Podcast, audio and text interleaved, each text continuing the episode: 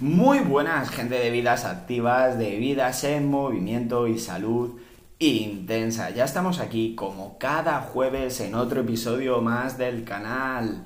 Recordaros primero las principales plataformas donde me podéis escuchar, como pueden ser Spotify, Apple Podcasts, Google Podcasts, Podimo, Amazon Music y mi contacto a través de Instagram por si queréis consultar mis publicaciones o hablar conmigo es todo en minúscula, salud barra baja intensa. Y ahí hablamos de lo que queráis. Y vamos con este episodio 78, que es un episodio pues que he querido darle un toque especial, diferente, porque se acercan las navidades. Eh, una época donde en teoría todos deberíamos estar más unidos, eh, más, más cerca de nuestros seres queridos. Y es que, mirad, el deporte muchas veces se utiliza como un mecanismo para separar y tiene que ser todo lo contrario. El deporte tiene que ser una expresión más de unión, de unión entre los seres humanos, a pesar de nuestras diferencias. Y de eso vamos a hablar hoy, de cinco sucesos deportivos que han hecho que el mundo sea un poquito mejor y que estemos todos más unidos. Y nada, dicho esto, puestas las cartas sobre la mesa, empezamos. Existen muchos hechos históricos que marcan el devenir del mundo y más dentro del mundo del deporte. Y a veces clasificar estos hitos es complicado. Establecer una clasificación a mí por lo menos me resulta complicado establecer un orden. Y por supuesto hay muchos hechos que han marcado el mundo y hoy os voy a traer cinco que yo creo que son de suma importancia. Los he puesto en un ranking, pero realmente podemos cambiar el orden eh, según los veamos nosotros de importantes.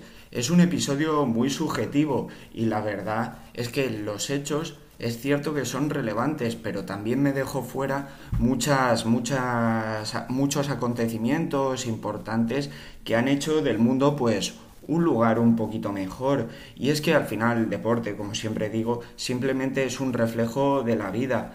Y cuando los deportistas de élite, que nos olvidamos que son personas, eh, hacen estos, estos actos, pues hacen que el mundo sea un poquito más humano, porque si a ellos que les vemos como muchas veces como dioses, eh, son capaces de hacer estos actos de amor y humildad, pues creo que todo contribuye a que, a que al final el deporte sea un mecanismo de unión y que todos estemos más unidos y que no haya esa, esa división, porque al final eh, las personas, los seres humanos, somos diferentes, somos diferentes en, en nuestra anatomía, puede ser más alto, más bajo, más fuerte, menos fuerte, nuestro color de piel cambia, el sexo es diferente, pero todos tenemos los mismos derechos pese a que seamos diferentes.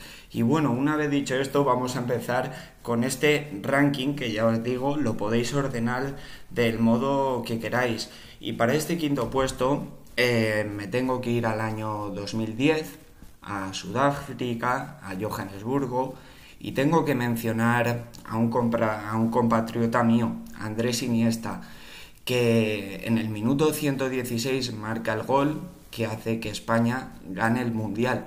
Y este hecho no es el importante. Lo importante es lo que ocurre justo después. Cómo después de llegar y tocar la cima del mundo desde el punto de vista deportivo, eh, es capaz de tener la humildad de quitarse la camiseta y dedicársela a su compañero que falleció unos meses antes, Dani Jarque. Eh, sin duda este hecho seguramente para muchos pasó desapercibido, pero yo creo que estos pequeños actos de humildad son lo que hace quizás no que el mundo cambie, pero sin duda que sea un poquito mejor, que cuando estés en la cima de tu carrera seas capaz de acordarte de los amigos, de los seres queridos que por desgracia se quedan en el camino. Y vamos con el segundo puesto que yo creo que fue fundamental. en el, bueno, en el deporte que ocurrió. Y vamos al año 1994, al circuito de San Marino. Eh, Ayrton Senna pierde la vida tras un accidente en una curva. Esto sin duda cambió el mundo del automovilismo y de, a raíz de esto se implementaron muchísimas medidas de seguridad. Este hecho trágico supuso una revolución increíble porque, como digo, detrás de ese deportista de élite hay una persona y la verdad es que es un hecho lamentable, bueno, un hecho trágico, mejor dicho, pero fue increíble la cantidad de medidas de seguridad que se implementaron en estos deportes de riesgo. Y tantas fueron las medidas que no hubo que lamentar otra pérdida hasta 20 años después, hasta el año 2014. Con lo cual creo que este hecho marcó mucho la diferencia dentro del automovilismo y del deporte en general. El tercer punto que voy a comentar, o el tercer hecho, es mundialmente famoso. Y tenemos que irnos al año 1968, Juegos Olímpicos de México. En pleno racismo, o acabando ya con el racismo, eh, los deportistas Tommy Smith y John Carlos tras conseguir el primer y el tercer puesto en los 200 metros lisos, deportistas de color alzan el puño reivindicando el, Black Power, el poder negro. Y yo creo que esto es muy importante porque al final mm, da exactamente igual tu color de piel. O sea, vamos a ver, somos personas y nuestras diferencias en el tono de piel, en nuestra raza, nunca pueden ser algo que nos, que nos quite esa unión, que nos separe, no. Tiene que ser algo que, que nos una. El deporte tiene que servir para unirnos. Y este hecho es mundialmente conocido y yo creo que sí que marcó un antes y un después. Y vamos ya avanzando un poquito más y vamos con, un hecho que a mí me parece mm, pues que une mucho más a la humanidad. Y es que vámonos al año 1960 en Roma. En Roma ocurre que son los primeros Juegos Paralímpicos y esto es fundamental porque, bueno, exactamente igual que todos los hechos, porque todos tenemos derecho a participar. Es cierto que tenemos derecho a participar en igualdad de, condiciones con nuestros competidores.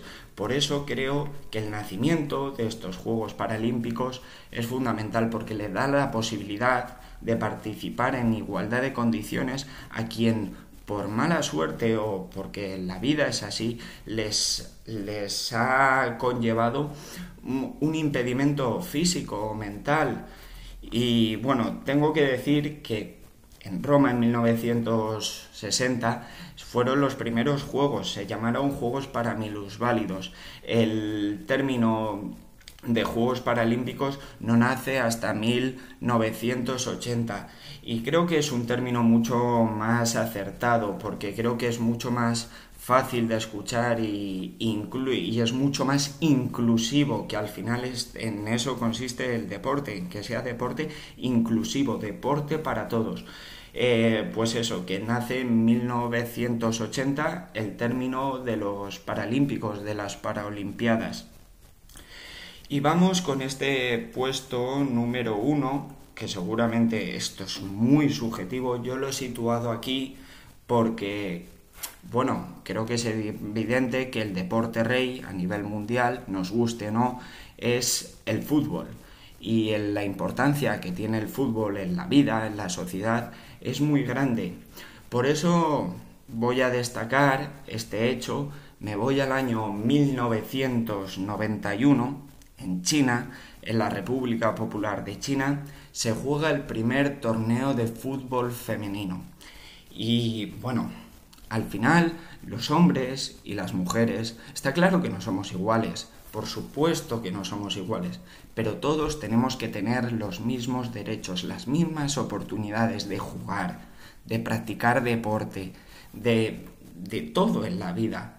Y creo que se hizo mucho esperar que hubiera un mundial, un mundial femenino. Han pasado ya 31 años, si no me confundo, no, 31 años, no me, no me fallan las matemáticas. Pero creo que este primer mundial de fútbol femenino es un reflejo más de que da igual que seas hombre o mujer, eh, da igual nuestras diferencias, son muchas más nuestras similitudes.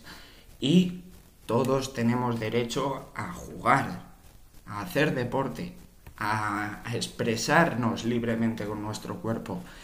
Y bueno, este episodio ha sido así cortito, pero es realmente importante. Estos son los cinco hechos que yo quería destacar. Hay un mogollón, pero sin duda estos a mí se me han quedado grabados en la mente. Y bueno, Espero que estéis a punto ya de celebrar las fiestas. Con esto me voy a despedir. Antes os recuerdo mi contacto a través de Instagram, todo en minúscula, salud barra baja intensa. Y ahí hablamos de lo que queráis. Me despido, no sin antes recordaros que por favor, seguir creciendo, seguir construyendo y a volar.